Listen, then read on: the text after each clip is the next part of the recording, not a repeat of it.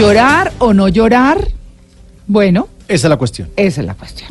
Ahí está cada quien con sus lágrimas. Yo lloro, como dicen, despidiendo un buque de carga. Así que, eh, y sobre todo, eh, digamos que hay situaciones que a uno lo llevan a llorar. Eh, tristes, felices, bueno, de toda clase. Lo cierto es que llorar tiene sus beneficios.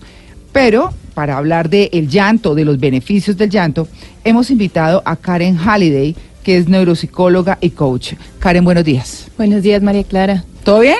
¿Todo bien? ¿Llorando mucho? Llorando mucho.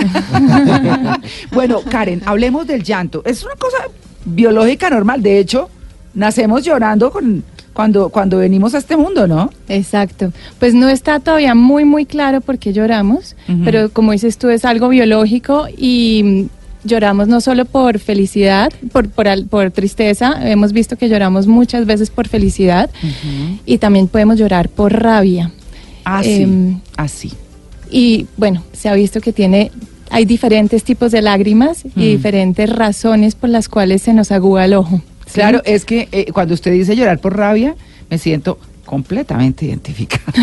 Porque cuando tengo una cosa que me molesta mucho y me produce eh, ese sentimiento tan fuerte, lloro y entonces hay gente que dice, es que cuando uno llora le entrega el poder al otro, ¿no?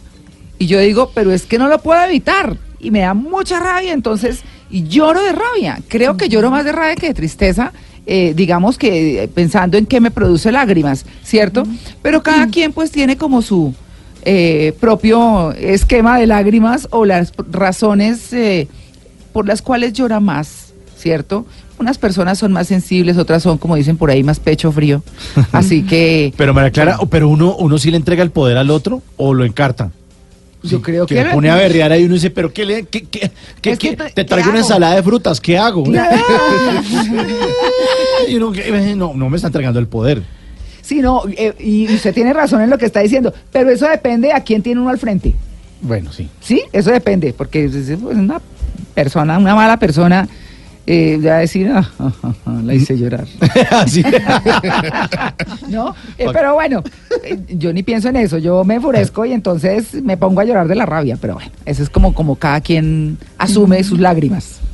Sí, y tenemos muchísimas asociaciones sobre lo que es llorar y generalmente es eso. La- las personas creen que es sinónimo de vulnerabilidad o de debilidad. Sin embargo, la vulnerabilidad hoy en día se ha vuelto un tema muy importante. No sé si, al- si habrán oído a Brené Brown. Ella es una trabajadora social que ha escrito varios libros y ha hecho varios TED Talks sobre la vulnerabilidad y dice que está muy relacionada con la verdad y la valentía y que pueden ser incómodas, pero que al mismo tiempo traen mucha fuerza. Entonces, en la medida en que empezamos otra ¿Las vez lágrimas? A Ah, conectar, no, ya. digamos que no lloramos por Sí. diferentes razones y una es porque nos enfrenta de frente a la, o sea, nos pone frente a la vulnerabilidad, a nuestra propia vulnerabilidad y sentimos que la vulnerabilidad es fragilidad, Mm.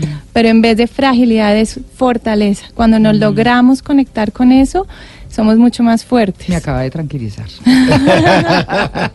bueno, muy bien, no, sí. A mí eh, eh, eh, las lágrimas aparecen en cualquier momento. Bueno, hay personas más susceptibles de llorar. ¿Cómo mira uno eso? Sí, eh, bueno, llorar definitivamente siempre hemos sabido que es positivo. Al final nos hace sentir muy bien y si quieres después hablamos Sí, por qué nos hace sentir cierre. muy bien. Sin embargo, eh, llorar también puede, puede, mejor dicho, no lloramos mucho cuando podemos tener condiciones como depresión o como un estado de tristeza generalizado que se llama distimia.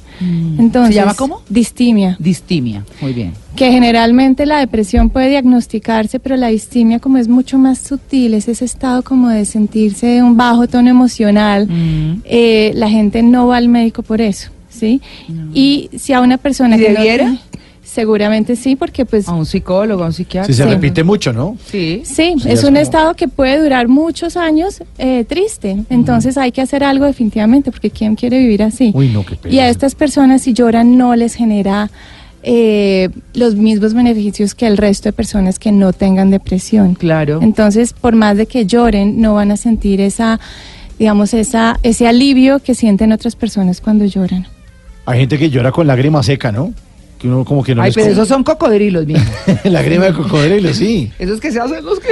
Uno dice, pero ¿y dónde está el lagrimón? A ver, Porque a es que ver, uno quiere suéltela, ver el lagrimón. Lágrima, Sí, claro. Sí. están deshidratados. ¿Ustedes han visto llorar a un niño porque por alguna cosa, alguna frustración de algo? ¿De pataleta? Eso es lo que se llamaría eh, o se llamarían lágrimas edificantes.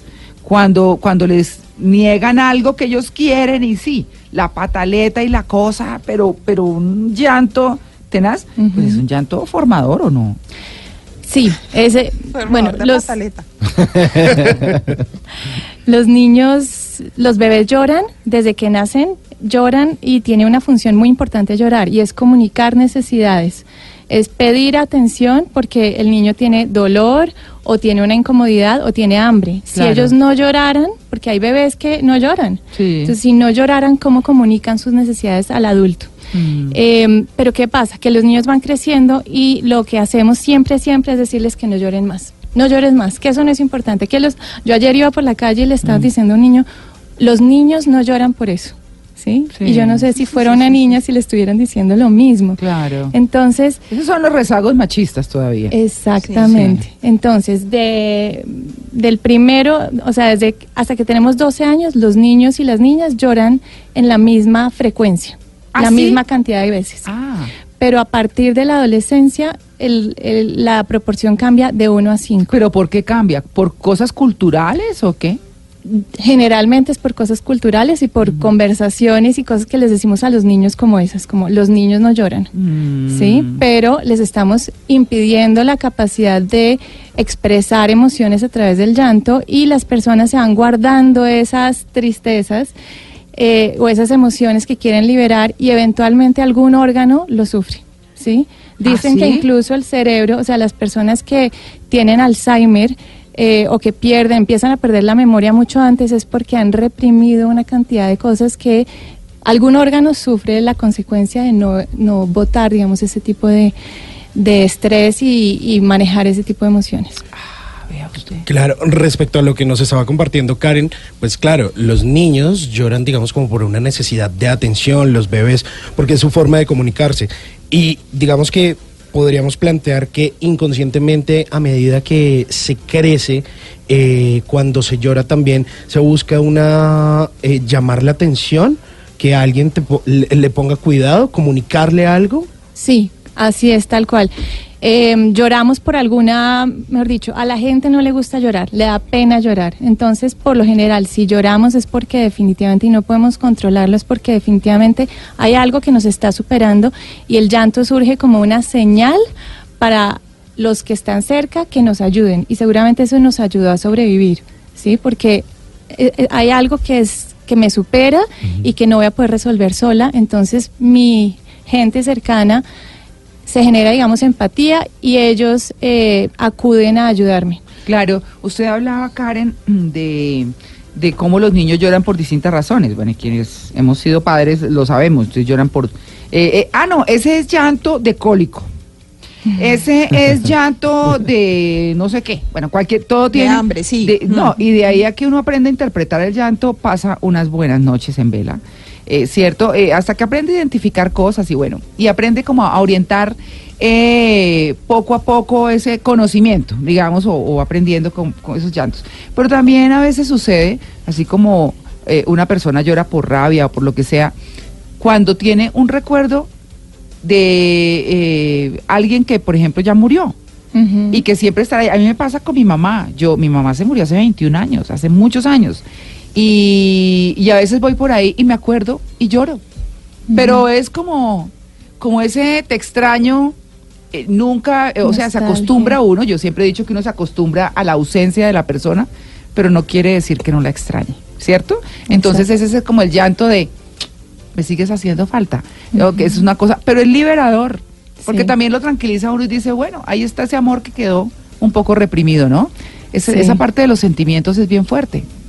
Es bastante fuerte. eh, y sí, efectivamente, cuando lloramos se liberan, se liberan diferentes, No hemos hablado de los tres tipos de lágrimas. No, ¿cierto? no hemos hablado, estaba pensando en eso, sí señora. Bueno, pues hay tres tipos de lágrimas. Los, los primeros tipos de lágrimas son las lágrimas basales, son las que nos ayudan a lubricar el ojo.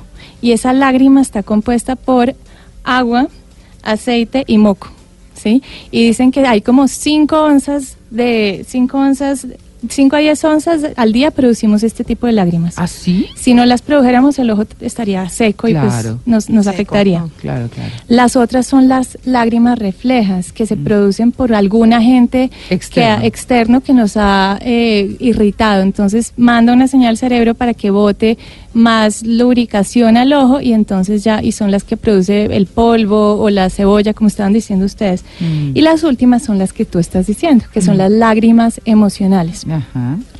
Eh, las lágrimas emocionales se dan por en respuesta a alguna emoción que hayamos tenido. En tu caso puede ser nostalgia, tristeza y lo que hablábamos, incluso felicidad, emoción extrema o rabia. ¿Y dónde Eh, me deja la- el martillazo en el dedo? ¿Esa lágrima? Esas son las Esa- reflejas. Esa, esa es dura, esa es dura, dura, dura. sí, Sí, sí. me cogí tin, tin, tin, pum. Sí. Y todas están compuestas por cosas diferentes, pero estas últimas traen, eh, ayudan a sacar ciertos tóxicos relacionados con el estrés del cuerpo. Entonces nos ayudan y además tienen un efecto analgésico. Entonces nos, nos, nos curan un poquito, nos bajan cierto dolor. Y por eso yo creo que no hay nadie que no diga que después de pegarse una buena llorada se siente muy bien. Uy, claro. Y además se siente uno como cansado, ¿no? Como si hubiera hecho Se libera. ejercicio todo el día, como ese desgaste, de esa dormir. necesidad de dormir. Dormir después, sí. Sí, Sí. como descargar un montón de cosas y después el cuerpo otra vez se empieza como a recuperar. Bueno, los beneficios de llorar, ahí está. No se los hemos dicho de todas maneras, hemos mencionado algunas cosas, pero de eso estamos hablando hoy y por eso les estamos preguntando para que nos respondan eh, en arroba Blue Radio Co con el numeral en Blue Jeans siempre, ¿qué le alborota la lágrima?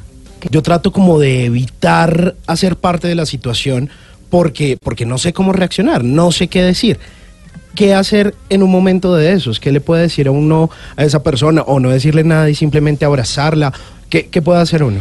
Pues es validar la emoción, ¿sí? En vez de, de suprimirla, es validarla. Mm. eso me parece, eso que está diciendo sí. en este instante me parece importantísimo, eh, Karen, por lo siguiente, porque eh, cuando los niños lloran, desde hace un muy buen tiempo los psicólogos dicen, valídeles a los niños la, eh, el llanto, o sea, valídeles la tristeza, el sentimiento que tienen. Entonces, si lloran, entiendo que te molesta, o entiendo que estás muy triste, o entiendo que tal cosa, pero tal otra, así que lloras si necesitas llorar, pero la decisión es esta, o lo que pasó fue esto, explicar, ¿no? y entender cuál es la razón para ese llanto. Nosotros llegamos adultos y no sabemos, no sabemos leer las, las emociones en nuestro cuerpo, entonces sentimos a veces tensión o dolor de barriga o que se nos cierra la garganta o que lloramos, pero no tenemos ni idea eso a qué se refiere, a qué, qué tipo de emoción y nos estamos perdiendo una información importantísima. Mm. Entonces, por ejemplo, preguntarles, ¿estás triste? ¿Qué te está generando esta tristeza? Mm. Eh, o tienes rabia o te sientes frustrado porque además ni siquiera tenemos palabras para un montón de, de emociones. Simplemente estoy bien o estoy mal y estoy triste, estoy feliz, pero no hay más. Entonces es validar y tratar de ahondar ahí, pero no solo con ellos, sino con nosotros. Claro. Hoy en día decimos que importantísima la inteligencia emocional y la enseñamos en los colegios y todo, pero estamos haciendo todo lo contrario Mm. cuando no les permitimos a ellos expresarse y entender de dónde viene. Esta mañana, para venir acá, mi hija empezó a llorar, se dio cuenta que yo me iba a venir y, y empezó a llorar, pero desconsolada. Yo creo que lo asoció. Yo creo que lo asoció con algún viaje que yo hice y que pues que fueron varios días y ella estaba tristísima. Entonces le dije, Mm. ¿qué sientes? ¿Por qué estás triste? No, porque tú te vas, no quiero que te vayas, pero ya me voy a ir dos horas, ya voy a ir, no me voy de viaje. Y como que eso ayudó a, calmarla, en vez de, pero no seas boba, porque ya vas a llorar, Sí. sino, porque es, porque te sientes triste? Claro, es que lo que pasa es que invalidar las emociones es lo complejo. Eh, lo que para uno puede ser una bobada, ay, pues me voy dos horas, pues para el niño no. Claro. Entonces hay que explicarle. En alguna oportunidad estaba yo en un supermercado con mi hijo menor, que es súper sensible, y empezó a sonar una música y se atacó a llorar, y pero de pronto yo dije, ¿pero qué pasó? Y entonces es que esa música me pone triste. Y entonces en lugar de decir, ay, qué bobada la música, ni que nada, nada, me puse como a la altura de él, me agaché y lo abracé y le dije, bueno, pues llora, porque ahí dura un ratico la canción. Y lloró y le pasó. Y listo, seguimos haciendo mercado. ¿Y qué canción era? No, era música instrumental. Ah, bueno. Era Yo pensé música- que era una de Maluma. alguna. Pues, Cuatro A mí también me pone- A, a mí también me pone muy triste. Bueno, muy bien, pues bueno, está el tema. Vamos a cerrar en un momentico. Son las 8 y 47. Estamos en Blue Jeans de Blue Radio. Explosión de llanta rápida que desestresa y la otra que es larga y que es continua? Sí, sí.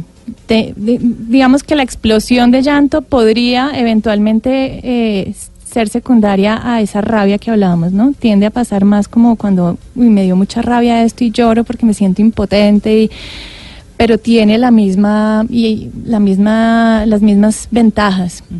Eh, cuando uno llora largo y eso y se permite llorar y se permite conectarse con sus emociones y dice bueno yo estoy sola y quiero de verdad sacar todo esto porque ya no lo soporto más em, puede ser un llanto largo Mm. largo largo largo y, y- y es liberador. Es conectarse con las propias emociones, es conectarse con uno mismo y la, y digamos, consolarse a uno mismo también, porque te estás permitiendo una expresión de algo que necesitas eh, expresar. Claro. ¿Mm? Cuando, eh, eh, digamos que hay gente, por ejemplo, que se siente ridícula llorando en una película. Ay, yo no, yo boto la lágrima. ¿Sí? Sí. En cine y esa vaina. Sí, en cine, pero si hay una cosa así súper emocional. Sí. ah, O en las servilletas de las crispetas y para los ojos. Sí, es que la gente tiene esas concepciones porque desde chiquitos nos están diciendo que no que lloremos. no llore, que no llore, que ya. Exacto, que deje de llorar. Sí, y, Llorando no va a solucionar nada. Sé que es esas lágrimas hacia adelante. exacto, y empezamos Ay, a, sí. a, a- a impedir a los niños que expresen sus emociones o que se conecten con ellas, algo que es tan natural para ellos, empezamos a volverlo poco natural. Entonces los niños ya no lloran. Definitivamente entonces no lloro y yo soy fuerte y resulta que no llorar no es sinónimo de ser valiente y ser fuerte. Mm. Eh, yo oí el otro día que una investigadora decía, es como si su hijo va a vomitar, pues usted va, lo acompaña al baño y le dice, vomita todo lo que tengas porque yo sé que vas a liberar todo lo que tienes, Mm. lo que te hizo daño y Sí. que te vas a sentir mejor y vas a comer mejor después. Y Es la forma natural del cuerpo sacar lo que no eliminar. Exacto, Sí. pero Claro. cuando van a llorar es no llores y les contenemos ese llanto y, Uy, y, y aguántate eso ahí y pues es la misma sensación. O no estornude, sea macho. ¿Qué tal que le dijeran uno eso de niño? Eh, mire, Sea machos. Pre- pre- precisamente con eso yo debo confesar que soy una persona muy mala para, digamos, dar un sentido pésame o, o- o- o expresarle algo a alguien. Y, por ejemplo, cuando me encuentro personas que están llorando,